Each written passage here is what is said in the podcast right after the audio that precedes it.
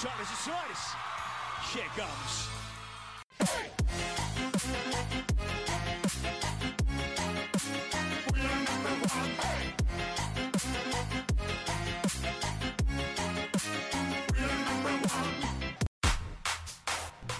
Fala galera, beleza? Bem-vindos a mais um episódio do UniEDF Cast. Esse que vos fala é Luiz Guilherme. Estou aqui com os meus, com meus companheiros Alan Santos. E aí, cara? Tudo certinho? E aí, como é que vai? Qual foi o final de semana? Ou meio de semana? Ou sei lá, a gente tá na quinta-feira, né, velho? É, tá. Vem aí ainda. Está aqui comentando com a gente nosso amigo Lucas. E aí, cara? Tudo bem? Tudo, tudo certo. Estamos aí no segundo episódio, graças a Deus, e espero que continue crescendo aí a lista. Isso, garoto. Bem, pessoal, hoje nos falaremos, falaremos sobre um, um tema muito relevante, que é futebol feminino. Desde a sua história até as dificuldades que as jogadoras enfrentam para seguir na carreira e etc. Mas antes de iniciar o nosso podcast, queria deixar aqui um abraço a nosso amigo do, nossos amigos do 4 de 15. Recentemente saiu um episódio nosso, um episódio nosso não, um episódio deles com a participação nossa. Muito bacana, espero que vocês já tenham conferido lá. Isso tem a participação também de outros é, parceiros nossos que, e parceiros dele que faz podcasts sobre a educação física, sempre tentando enriquecer nossa área. Exatamente.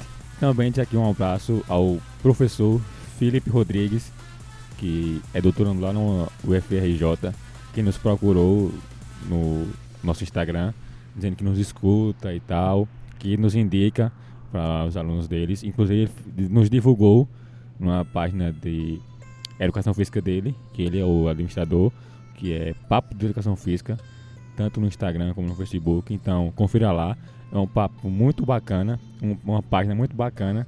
E em breve teremos uma entrevista com o professor Felipe. Bem, Beleza. Olha, eu posso aproveitar aqui e mandar um salve? fica à vontade. Ctrl S. É o que, cara? Ctrl S. Enfim, enfim, enfim. Ele não pegou ainda. Peguei não, enfim, vamos seguir. Como é que se salva no computador? Um arquivo. Ah, e o que é que tem a ver com o que eu Posso mandar um salve? Fala, tu não fez isso não, cara. Você não fez isso, cara. Mas pode. Enfim, enfim. De- depois dessa, depois Pô, dessa, essa nem o futuro esperava. depois dessa, vamos entrar no nosso assunto, falando um pouco primeiro sobre a história do futebol feminino. Bem, pessoal, falando um pouco sobre a história do futebol feminino, o primeiro registro, obviamente, foi lá na Inglaterra, na partida entre Inglaterra e Escócia, que aconteceu em Londres. E no Brasil, a primeira partida foi realizada em 1921, em São Paulo, onde jogaram as equipes do, das senhorinhas catarinenses e tremeense. Mas, mas a prática de futebol por parte das mulheres não agradava a família conservadora, né?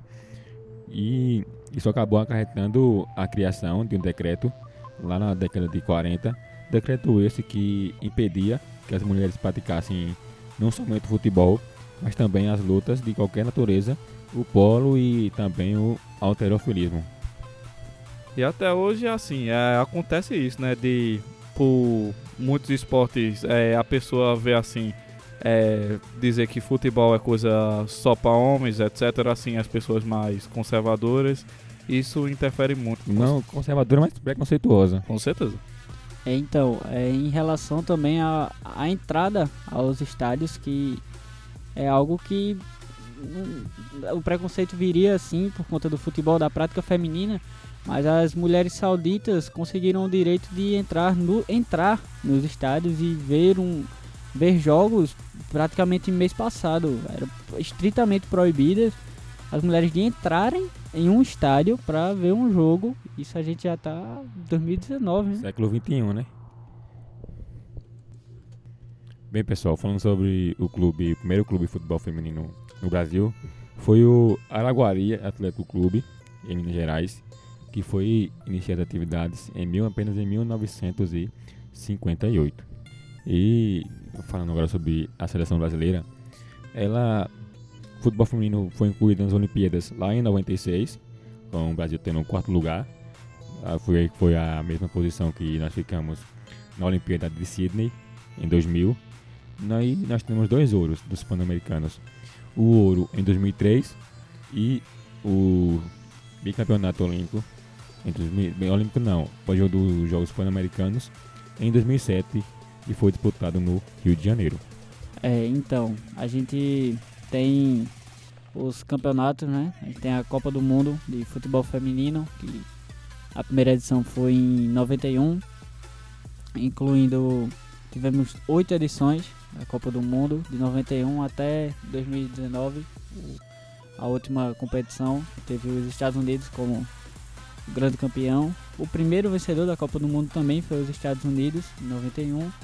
O Brasil chega sempre como um, dos favoritos da Copa, com grandes estrelas, grandes jogadoras, mas ah, os resultados são bem amargos, pode-se dizer. A gente não consegue boas classificações, sempre chega com um time bom, mas falta alguma coisa ainda pro futebol feminino.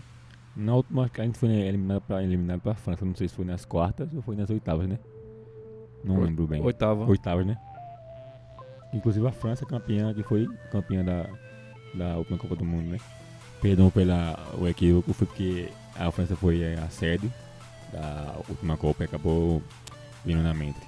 Mas enfim, dando prosseguimento aqui ao nosso podcast, falando agora sobre as principais jogadoras do futebol feminino na história.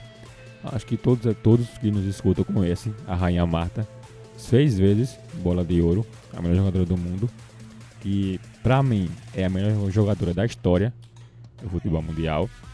Nós temos também a Cristiane, nossa grande artilheira. Nós temos também a grande Formiga, a imparável Formiga, que foi a jogadora mais velha a disputar uma Copa do Mundo, com uns 41 anos. É, então, galera, a Copa do Mundo, uma curiosidade é que a Copa do Mundo feminina, ela teve a sua oitava edição agora no ano de 2019. Só que a Formiga só não jogou a Copa de 91. Desde 95 até hoje, ela é a jogadora que mais participou de Copas do Mundo, sete edições até o momento. E todo ano sempre vem Marta, Cristiane, Formiga, já com grandes dificuldades, apesar da idade e tudo, dizendo que vão parar, vão aposentar, só que toda Copa, próxima Copa, sempre elas estão participando com essa força inigualável. É porque há uma ausência de novos nomes, né? Na seleção. Por isso que a Marta, a Formiga, a própria Cristiane ainda. Não que elas não mereçam estar na seleção, mas faltam. Como é que eu posso dizer? do assim do governo de das próprias pessoas um interesse a praticar Sim, esportes sim. Inclusive, vamos, vamos entrar nesse tema, né? Porque o futebol feminino, é, principalmente aqui no Brasil, tem muitas dificuldades. Tanto para as, as meninas se manterem no esporte, como mesmo, mesmo se mantendo, elas sofrem muito com o preconceito, com o machismo, falta estrutura para elas treinarem. Um, um caso recente aqui mesmo em Pernambuco do Sport Recife, onde as meninas não recebiam salário, sequer se- viajavam para jogar com uma dificuldade enorme, porque o clube não dava suporte, o clube não fornecia alimentação não, não alimentação e tudo. Era um time, as meninas não tinham nem o que fazer, porque elas não tinham estrutura nem não tinham toda uma estrutura por trás. Era muito precária. E veja só, velho, é um clube assim que é, eu sou tricolor, mas eu afirmo, é, ele, esse é o clube assim maior em estrutura financeira do Pernambuco. Um clube com a estrutura financeira que o esporte tem assim, é, investe também no masculino, porque esse clube, assim como outros, não tem tipo tanto interesse em futebol feminino. A gente tá falando sobre esporte porque é aqui da nossa região. Mas no Brasil inteiro, o que a gente vê é as meninas sem espaço para treinar, em alojamentos precários. Se falar nos, nos, nos salários, que se a gente for comparar com o futebol masculino, não é nem 10%. Pois é. Se, por- por- porque, por exemplo, a gente sabe que o futebol masculino, no geral, a porcentagem de jogadores que tem um salário, salário alto é pequena, comparado à quantidade de profissionais. Mas se você for, for parar para ver a, a porcentagem de jogadores de futebol masculino que ganham um salário altíssimo, aqueles exorbitantes, é bem menor do que a relação geral. Mas o salário mais alto de uma jogadora de futebol feminino no geral, mundial, não acho, não é nem não acho que não chega nem a metade do que ganha um Neymar da vida. Assim, só pra ter uma noção, complementando a fala de Guilherme aqui, a jogadora que mais ganha, assim, no futebol feminino, ela ganha 400 milhões, é, 400 mil euros por temporada, que isso dá convertendo mais ou menos 1, 1 milhão e 750 mil. O nome dela é Ada Re Regenberg, desculpe o, na minha pronúncia, eu- eu- desculpe, porque é um nome estrangeiro, complicado. Cara, o Messi ganha 130 milhões por temporada. Olha a diferença. É, Cara. um, é 1% Neymar ganha 20 mil por hora. por, Por, hora. A disparidade é enorme. Eu ganho 20 mil na vida. Olha a diferença. Brincadeira, pessoal, só pra Não, mas descontrair. vamos ser bem sinceros, porque o que o Neymar ganha numa semana, a gente vai ganhar com 10 anos de trabalho. Pois 10 é. anos de trabalho. E assim, é, com- assim, da mesma forma que, assim, o, as jogadoras também é, têm uma dificuldade salarial que mesmo com o esporte, com a visão, assim, que é uma visão baixa, ainda que tem, assim, tem pouca visualização, o esporte e o futebol feminino, mesmo assim ainda é uma alta visualização, uma carga horária estressiva, que muitas chegam até como a gente viu um documentário ontem, é, na televisão. Na próxima repórter da Globo. Pois é. Que as meninas. Até um caso, né? As meninas fizeram uma peneira. No momento da peneira, em frente às câmeras. Uma das pessoas do clube garantiu alimentação, garantiu alojamento e tudo, suporte para estudo. Isso a gente tá falando de meninas de 17, 16, 15 anos. E após eh, elas retornarem para Bahia, se não me engano, para Bahia, para arrumarem suas coisas, para jogarem no clube em São Paulo, o papo já era outro. Não teve condições de alojamento a todas. Colocaram mil empecilhos. E aí as meninas acabaram tendo que voltar. E não tiveram suporte. Uma coisa também assim que até a gente viu que a estrutura já uma condição, uma exceção foi o como é o nome do time Minas e Cesp, Minas e CESP. Que assim como foi um, um clube estruturado por duas mulheres e assim eu creio que eram ex-jogadoras, ela já tinha uma noção de, das dificuldades que ela enfrentava e dava todo o suporte para as jogadoras. E CESP, que é o único clube de Brasília a disputar a Série A do Campeonato Brasileiro Feminino. Porque, assim, nessa condição que estamos falando também, é, algumas jogadoras terminam que, além desse, dessas dificuldades de, de alojamento, não conseguir, é, alimenta auxílio alimentação, é, morar distante pra caramba da família e ter que se virar nos 30. E às vezes, assim, tem que. Muitas têm que trabalhar Isso, trabalhar, estudar. Até vimos exemplo nesse dia assim, e isso é comum mesmo. Isso acontece não só, é, tipo, não era nesse clube não, não lembro qual era o clube agora. Que tinha uma jogadora que terminava o. Tipo, começava a trabalhar, terminava o trabalho, voltava, ia pro treino, saía com a, com a bolsa que ganhava, ela ia pra faculdade. É, com, pra faculdade não, pro, pra o ensino Eu- médico, eu, estudava eu, ensino eu acho que nesse, time. Só que foi o Sub-18. Não o principal, mas acho que foi o mesmo time, no CESP. É, então, galera, a gente falou bastante a questão histórica, muitas curiosidades, mas a gente tem que também dar a devida atenção, né? Agora mesmo, antes a gente começar a gravar aqui, saiu a, a convocação da, da seleção brasileira feminina, que vai jogar um torneio. É o torneio. É até engraçado o nome, mas é o torneio Uber. Torneio Uber, vai ser internacional. Vai ter alguns jogos em São Paulo e até fora do país. Saiu a convocação da treinadora, da treinadora Pia Sandhage. Ela fez a primeira convocação da seleção feminina e conta com nomes que já vem bastante na seleção, que é a goleira Bárbara, a goleira Aline, Érica do Corinthians, Formiga do Paris Saint-Germain. A imparável formiga. Exatamente, Imparável Formiga e atacante Marta, Debinha, temos vários nomes. e tentar, assim, a gente fala, sempre está debatendo, mas tentar dar uma atenção maior ao futebol feminino que está crescendo, com muitas dificuldades, mas mesmo assim as meninas não param de, de tentar, de ter esse sonho e quererem sua ascensão. E vejo muito, muita gente cobrando e até fazendo deboche da campanha delas na, na Copa do Mundo. Mas como a gente vai cobrar se ela não tem estrutura? Ela não tem. Tudo, tudo todo ao redor desfavorece a evolução delas. Impossível a gente poder cobrar alguma coisa. O que a gente poderia fazer é o seguinte: a gente começar a dar audiência, a gente começar a apoiar as nossas jogadoras que, assim como no futebol masculino, é esporte, né? Independente de sexo, independente é, dessa questão, as pessoas não deveriam ver com esse preconceito que, assim, como temos visto, é como muitos têm visto assim ultimamente. Até a gente viu um negócio no é, uma, uma parte do próximo repórter foi que teve os caras estavam dizendo que é só assistir o jogo porque dizia que a bandeirinha lá ela era atraente e ficava querendo o número da bandeirinha. Quando o repórter questionou, eles, ah, porque ela não conseguiu prestar atenção no jogo, porque ela é muito linda.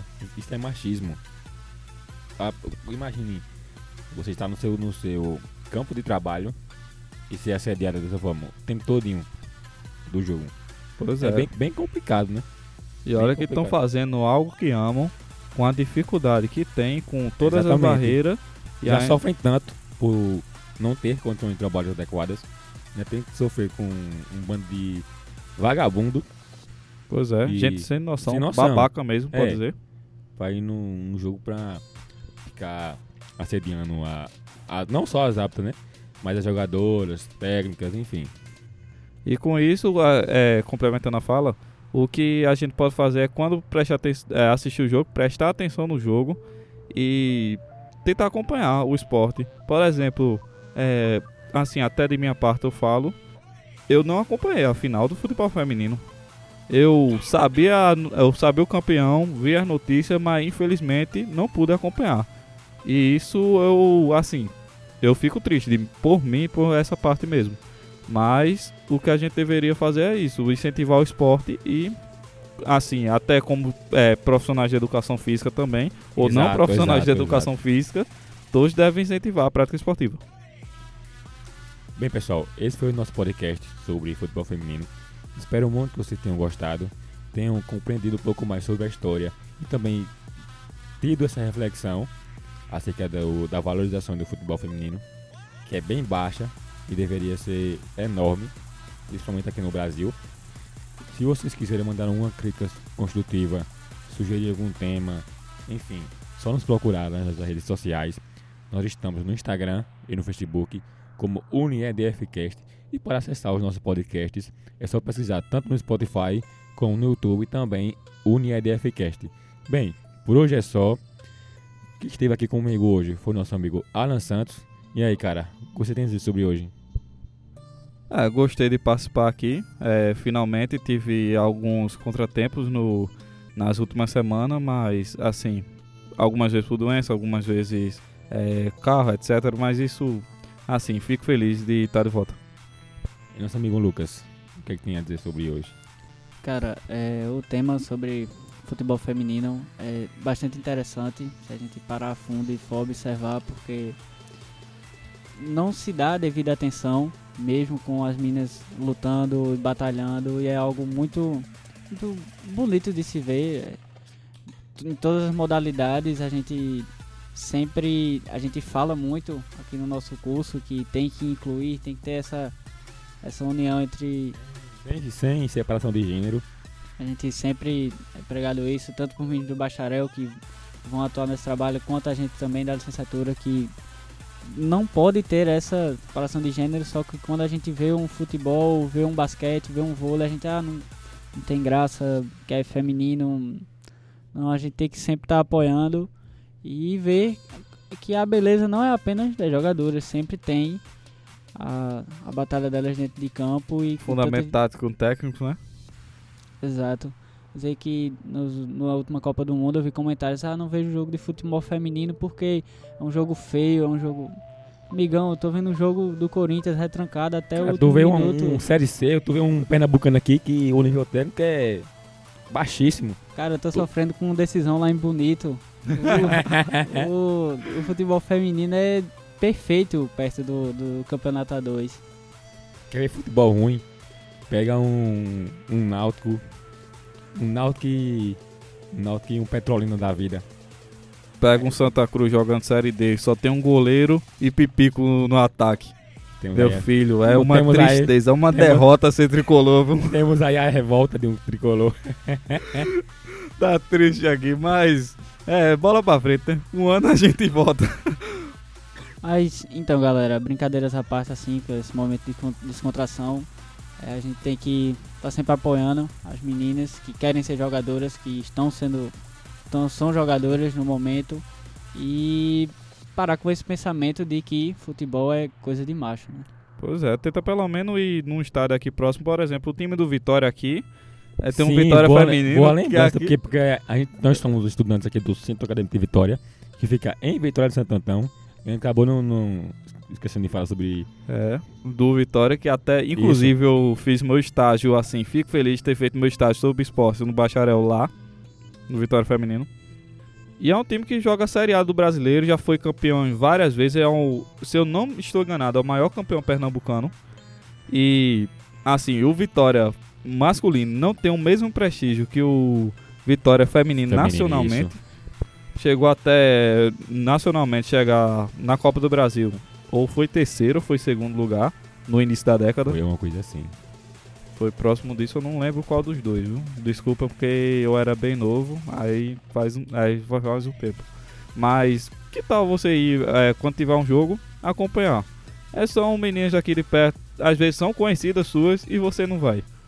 Dá aquela moral pras meninas, né? Sim, pessoal. É isso. Até a próxima. E respeite as minas.